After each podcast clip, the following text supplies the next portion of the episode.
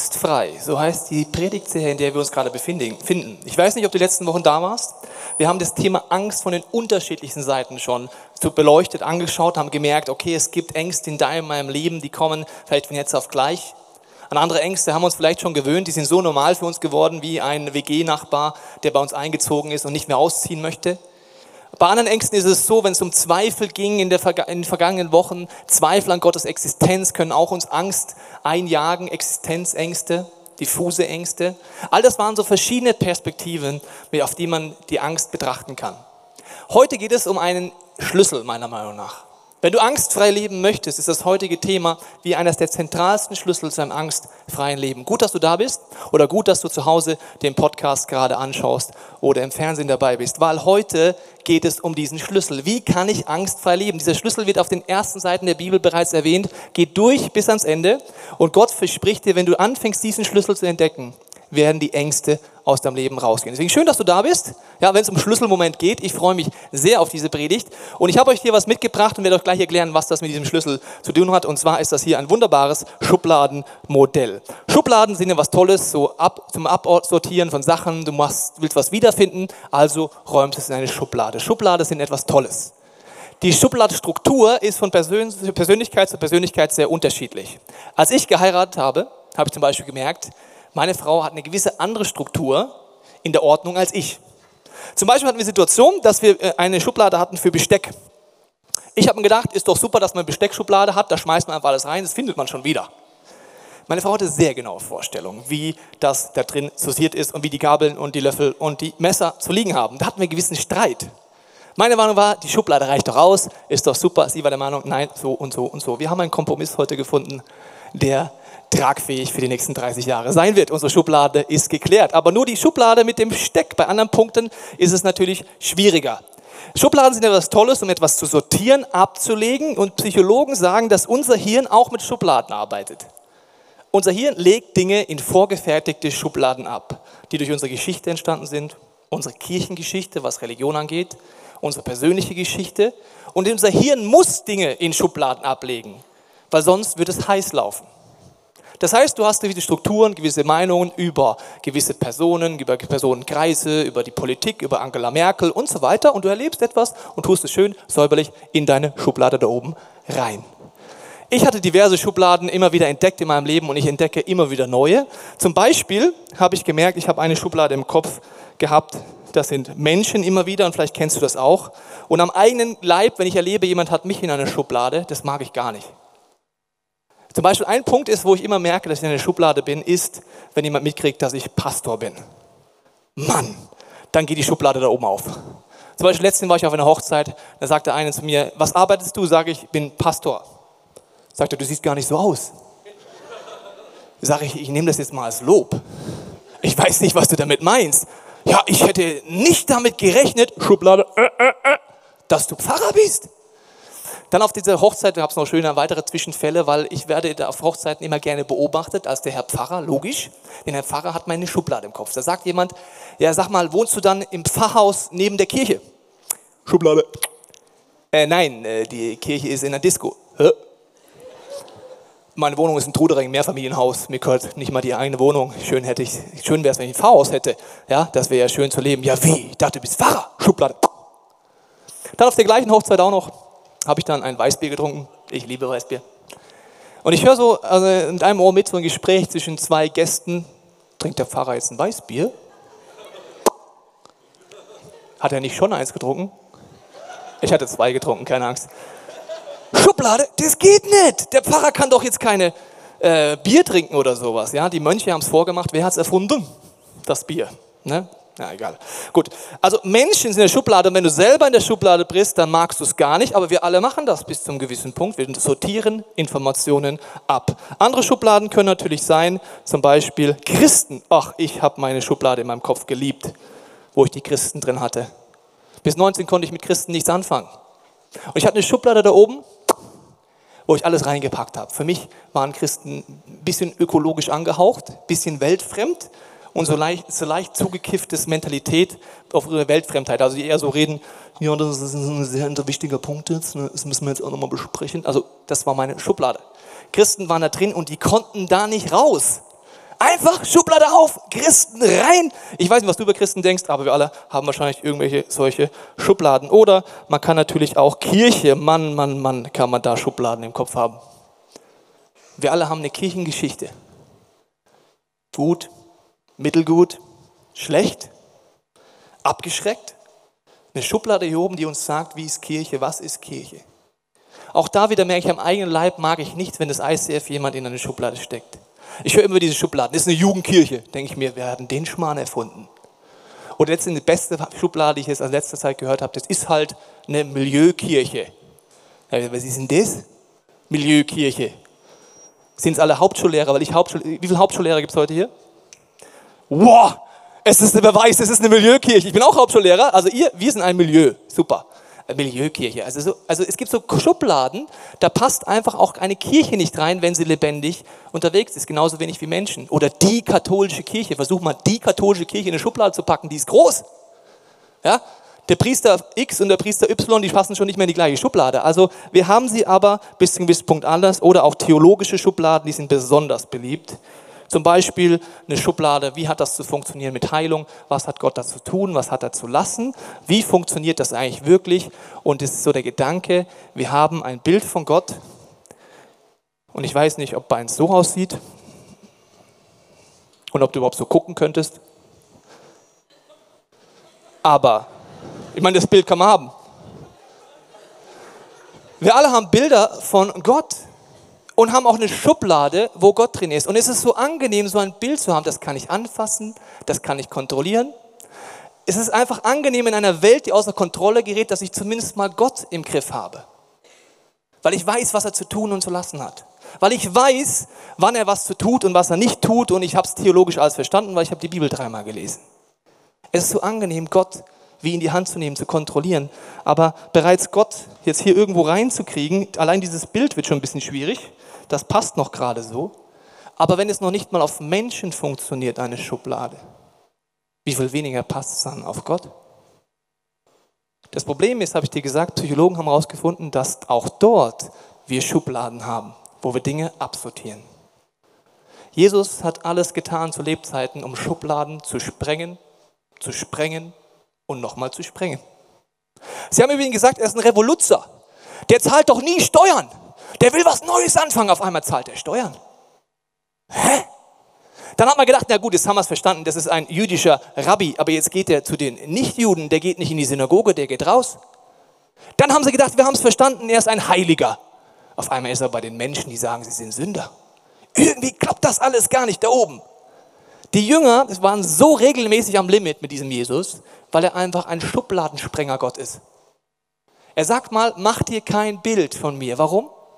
Weil egal wie groß dein Bild von Gott ist, die Schublade wird zu klein sein. Wenn es einsteigen in dieses Thema anhand eines Beispiels, wo Jesus so einen Schubladensprengausflug macht, ist ein Fachwort aus der Theologie, Schubladensprengausflug. Er macht folgendes, sechs Tage später nahm Jesus Petrus, Jakobus und dessen Bruder Johannes mit sich und stieg mit ihnen auf einen hohen Berg, wo sie allein waren. Dort verändert sich vor ihren Augen sein Aussehen. Sein Gesicht begann zu leuchten wie die Sonne und seine Kleider wurden strahlend weiß wie das Licht. Was passiert hier? Historiker sagen, Jesus geht auf den Berg, wie heißt er nochmal? Äh, Hermon, ein 3000 Meter hoher Berg, schneebedeckt, selbst kilometerweit entfernt noch zu sehen. Er steigt mit ihnen ganz nach oben auf diesen Berg, mit diesen drei Jüngern. Und in der Bibel ist ein Berg immer ein Symbol, wenn Gott einen Perspektivwechsel machen möchte. Ich weiß nicht, wann du das letzte Mal auf einem Berg standst. Aber gewisse Ehrfurchtsmomente hat man, wenn man da oben steht und sieht, wie weit das ist, wie groß das ist. Ich dir ein Bild mitgebracht vom Felix. Den Felix hast du vielleicht letzte Woche kennengelernt. Felix hat Folgendes getan. Er ist relativ weit hoch mit einem Heißluftballon geflogen, so an die 40 Kilometer, und stand dann da oben. So sieht es von da oben aus. Und äh, er hat folgenden Satz gesagt. Er hat gesagt, manchmal muss man ziemlich weit hoch hinaus, um zu erkennen, wie klein man ist.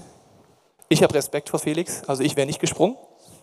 Er hat gesagt, hol mich wieder runter hier, lass die Luft aus dem Heliumballon, ich komme nicht. Aber die coole Sau stellt sich um ihn und sagt, I'm coming home now. Respekt von meiner Seite. Felix steht dort oben und springt und er ist oben über der Erde und er ist noch nicht mal im Universum oben, aber er hat einen Moment, wo er denkt, krass, wie klein bin ich Mensch, hier oben in 40 Kilometer, nur 40 Kilometer Höhe, verglichen mit dem, was ich da unten sehe.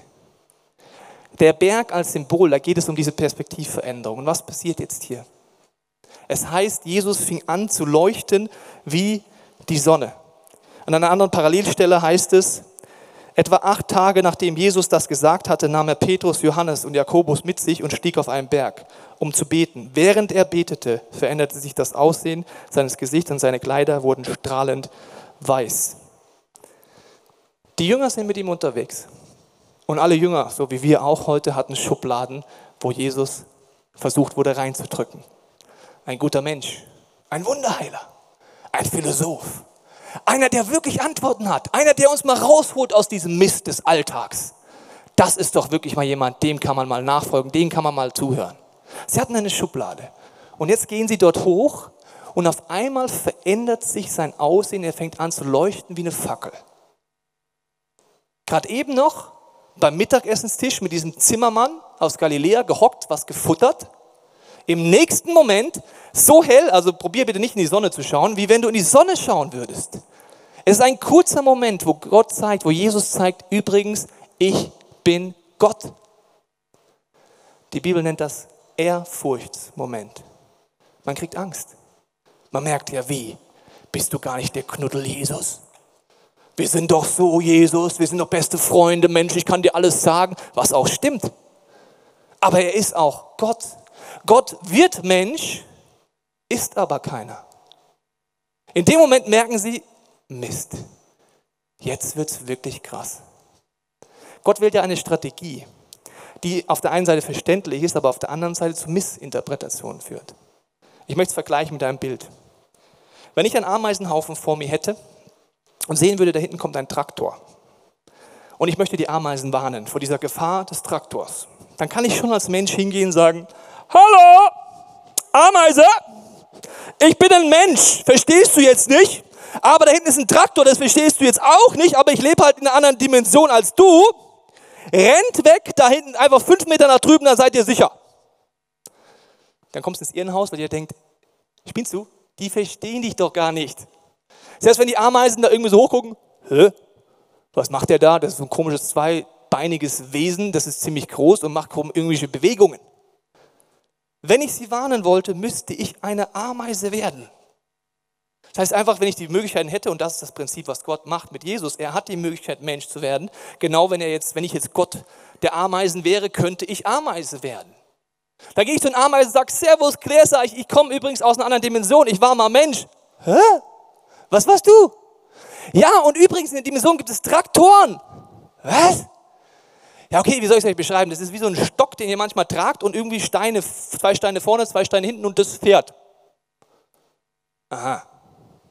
Ja, ich kann es euch nicht besser beschreiben. Ein Traktor, ihr kennt keinen Traktor, es hat eine andere Dimension. Die Probleme hat Jesus übrigens auch. Er kommt von Gott und versucht die göttliche Dimension uns Vollpfosten in dem Sinne zu erklären, weil wir verstehen es nicht. Es ist nicht unsere Dimension. Und er nimmt Bilder und sagt, schau mal, ich werde bewusst Mensch. Warum wird er bewusst Mensch? Er hätte auch so auftreten können, wie er mal kurz bei den Jüngern mal kurz zeigt, wie groß er ist. Dann würden wir folgende Reaktion machen, genau wie die Jünger. Sie fallen nämlich auf ihr Angesicht und sind schockiert. Gott wählt einen Weg. Und der Unterschied von mir zu Ameise ist nicht ansatzweise der Weg, den Gott wählt, wenn er Mensch wird dass das Missinterpretation mit sich bringt, weil man denkt, das ist ja nur eine Ameise in dem Bild. Was will denn die Ameise da? Warum lässt Jesus das zu? Wir lesen mal weiter in dieser Geschichte. Dort heißt es, auf einmal erschienen Mose und Elia, sie bekommen Besuch. Die Jünger sahen, wie die beiden mit Jesus redeten. Also Mose, der Überbringer der Gebote, Elia, der größte Prophet, der bis dahin gelebt hatte, zwei Helden des jüdischen Glaubens. Zwei Helden von den Jüngern, das waren so dermaßen göttliche Jungs, Schublade auf, da passen die rein, Menschen von Gott gesegnet. Petrus räuspert sich und hat dann eine gute Idee auf den ersten Blick. Da ergriff Petrus das Wort. Herr, sagte er zu Jesus, wie gut ist es, dass wir hier sind, also du, jetzt Mose, Elia. Und du, äh, wenn du willst, werde ich hier drei Hütten bauen, eine für dich, eine für Mose und eine für Elia. Auf den ersten Blick eine gute Idee. Petrus meldet sich freiwillig für den Bauausschuss. Ich könnte die Denkmäler für euch drei Jungs bauen. Ihr seid Heroes, ihr drei. Wir glauben an euch. Ihr seid unsere Vorbilder. Einfach drei Denkmäler bauen. Gott findet diese Idee so dermaßen bescheuert, dass er ihn nicht mal ausreden lässt und sagt, heißt es, während er noch redete, kam plötzlich eine leuchtend helle Wolke und warf ihren Schatten auf sie. Und aus der Wolke sprach eine Stimme, das ist mein geliebter Sohn, an ihm habe ich Freude, auf ihn sollt ihr hören. Petrus hatte eine Schublade, wo Jesus drin war. Und aus der Schublade stand ein außergewöhnlicher Mensch, der Geschichte schreibt. Da war Jesus drin. Deswegen, Jesus, drei gleiche Heiligtümer bauen wir mal für dich, Elia und Mose. Genau, ihr seid drei gleiche Jungs. Und was macht Gott? Er unterbricht ihn, er kann auch nicht mal zu Ende reden und sagt, stopp. Jetzt bringst du was durcheinander. Hier haben wir den lebendigen Gott und hier haben wir zwei Menschen, die Gott gebraucht hat. Er sagt, es ist mein einzigartiger Sohn. Mit anderen Worten sagt er, du kannst nicht auf eine Stufe von Jesus stellen Elia, Mose, Buddha, Mohammed oder irgendwelche Menschen, die jemals gelebt haben. Und Gott, das ist jetzt herausfordernd, gell? In dem Moment checken sie etwas und sie kriegen Angst.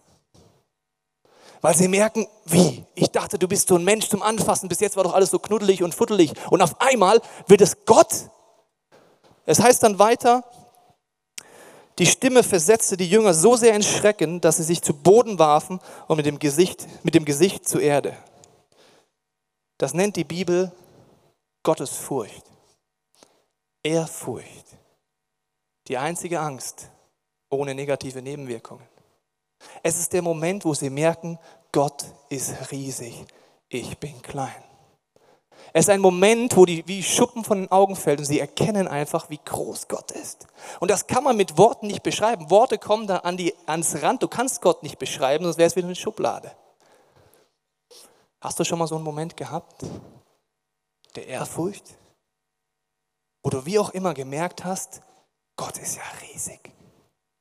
Er passt vielleicht gar nicht mehr in meine Schublade. Und die Frage ist, warum lässt Jesus das jetzt mal so kurz zu? Er weiß, dass dieser Schubladengott, den Petrus, Johannes und Jakobus haben, nicht ausreichen wird für die Probleme, die kommen werden. Er weiß, dass sie verfolgt werden. Er weiß, dass Petrus ihn verleugnen wird. Er weiß, dass Kaiser Nero eines der größten Christenverfolgungen, die es jemals gab, abfackeln wird. Und er weiß, dass dieser Schubladengott nicht reichen wird für diese Herausforderung. Er sprengt die Schublade, um zu sagen, schau mal, es gibt mehr. Ich glaube, manchmal in unserem Leben erleben wir Dinge, mit denen wir nicht rechnen.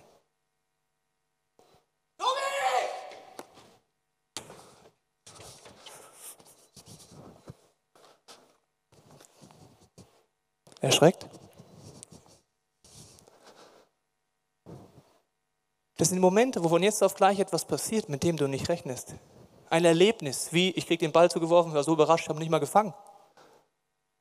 Ein Ball ist wie ein übertragener Sinn ein Erlebnis, das du machst mit Gott und wo Ehrfurcht passiert, weil es erschreckt dich auf eine Art. Du denkst, hä, was ist denn jetzt los? Vielleicht erlebst du etwas im Bereich Heilung, habe ich gesagt, das ist wie so eine Schublade. Da merkst du, dieses Erlebnis, das ich hier habe, passt so gar nicht. Da hatte ich zwar Gott drin, Aber wie kriege ich das Runde ins Eckige jetzt? Im Fußball funktioniert das, aber in dem Fall, die Schublade reicht nicht aus. Bis jetzt hast du vielleicht gedacht, man muss nur genug beten und fasten, man wird gesund. Auf einmal macht es Gott einfach anders. man sagt dann so Sätze wie, jetzt an so einen Gott kann ich jetzt aber nicht mehr glauben. Das passt irgendwie nicht mehr zusammen, meine Box und der Ball. Weißt du was? Gott hat keine Identitätskrise, wenn du das sagst, und hat auch keinen Minderwert, wenn du sagst, ich kann nicht mehr an dich glauben. Der geht nicht in Therapie danach der sagt, ich möchte deine Schublade sprengen, weil ich bin größer als alles, was du kennst. Und du kannst schon probieren, den Ball dann da reinzudrücken, irgendwie es theologisch noch machbar zu machen. Und du drückst und drückst und irgendwann merkst du, ja Mist, das passt ja nicht. Was wir dann meistens machen ist, wir bauen eine größere Schublade. Da passt halt der Ball rein. Nächstes Mal kriegst du aber einen Medizinball vielleicht. Oder so einen Gymnastikball Ja, was mache ich jetzt? Immer das gleiche Prinzip. Wir versuchen Gott da reinzustecken. Und Gott sagt, mach dir kein Bild, du kannst mich nirgends reinstecken. Das sind Ehrfurchtsmomente. Und warum lässt Gott das zu? Weil es gibt ein ganz einfaches Prinzip. Ehrfurchtsmoment heißt, du glaubst an einen großen, gewaltigen Gott. Du weißt, wer Gott ist und du weißt auch, wer du bist. Großer Gott, großer Mut.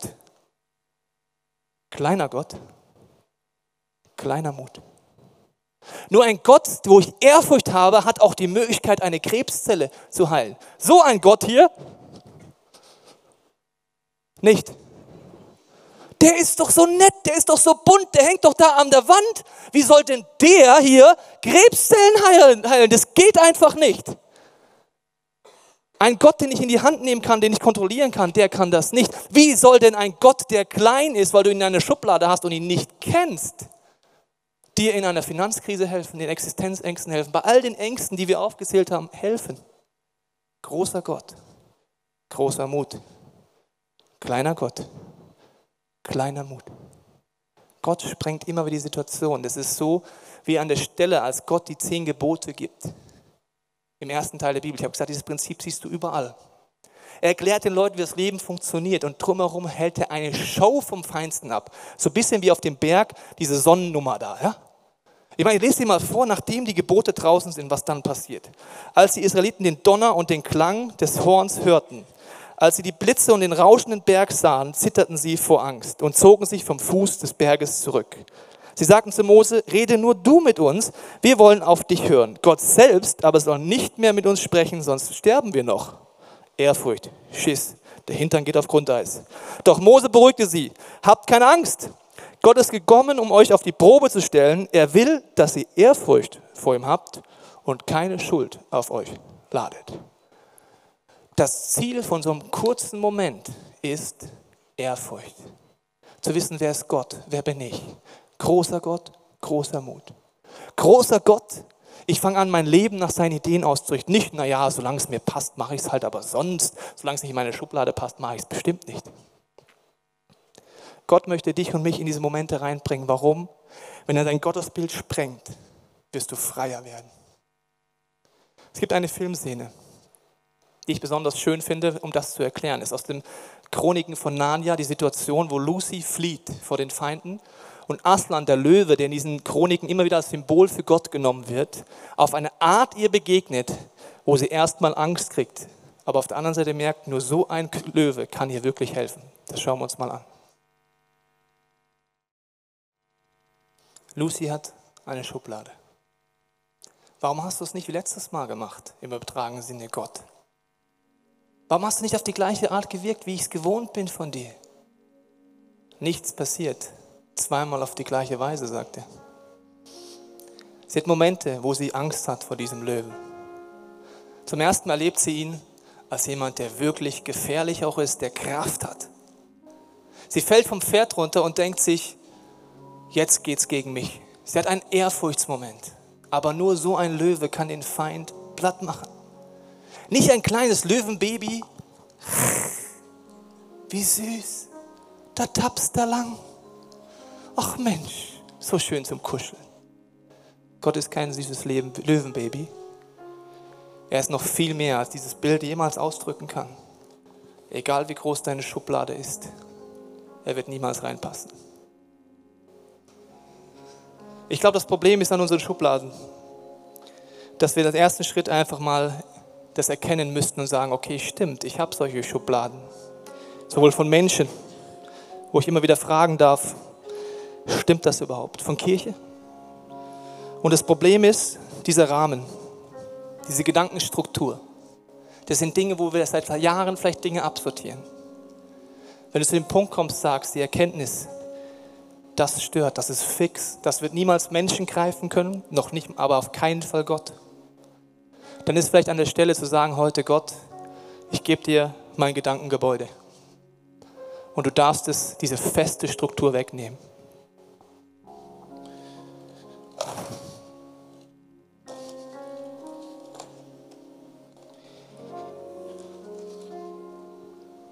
Und auch wenn es mir Angst macht.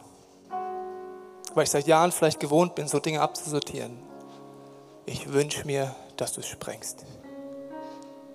Und du darfst immer wieder Erlebnisse machen in meinem Gott, in meinem Leben Gott, wo Dinge nicht passen, wo du neue Aspekte von deinem Wesen mir zeigst. Ich möchte dich einladen, jetzt in den nächsten Minuten mit Gott zu kommunizieren in deinem Herzen. Vielleicht traust du dich, wieder neu zum ersten Mal zu sagen, Jesus, spreng die Schublade von dir. Ich wünsche mir Momente der Ehrfurcht, wo mir die Augen aufgehen für deine Größe, weil ich will diesen großen Gott sehen, der großen Mut erzeugt. Je größer deine Ehrfurcht ist in deinem Leben, desto mehr werden Ängste schmelzen wie Eiswürfel in der Sonne.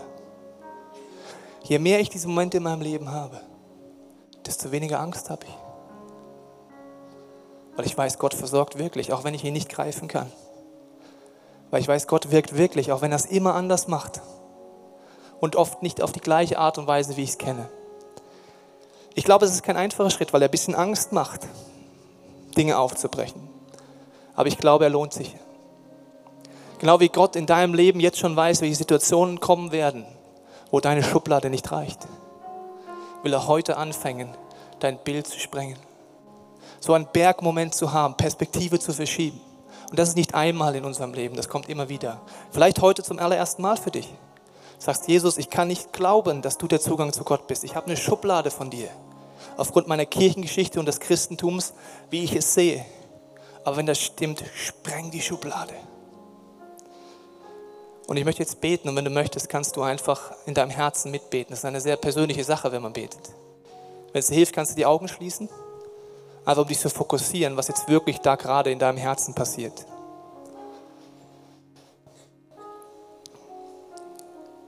Jesus, ich danke dir, dass du ein unfassbar großer Gott bist. Du sagst, kein Name kann dich beschreiben. Selbst die Enden der Erde können dich nicht fassen. Jesus, du weißt, dass von uns allen hier drin unser Gottesbild definitiv beschränkt ist. Und du lädst uns ein, macht euch kein fixes Bild. Und Vater, ich bitte für mein Leben und für jeden, der das möchte, dass du uns Momente der Ehrfurcht schenkst. Momente wie bei diesen Jüngern auf dem Berg, wo von jetzt auf gleich etwas passiert, was Ehrfurcht einflößt, aber gleichzeitig deine Größe zeigt. Und Jesus, ich bete für jeden in diesem Raum und auch zu Hause, dass wenn die Momente kommen, wir nicht wie bei der Situation von den zehn Geboten sagen, nein, wir wollen nicht selber mit dir reden, weil wir Angst kriegen, sondern dass wir Leute werden, die sagen, ich halte es auch aus. Auch wenn es unangenehm wird, wenn du ehrlich wirst zu mir, Gott. Wenn du Dinge in meinem Leben aufzeigst, ich möchte es aushalten, weil ich möchte deine Freiheit erleben. Und Vater, wir wollen jetzt in der Stille einfach dir das sagen, was uns wirklich beschäftigt in diesem Moment.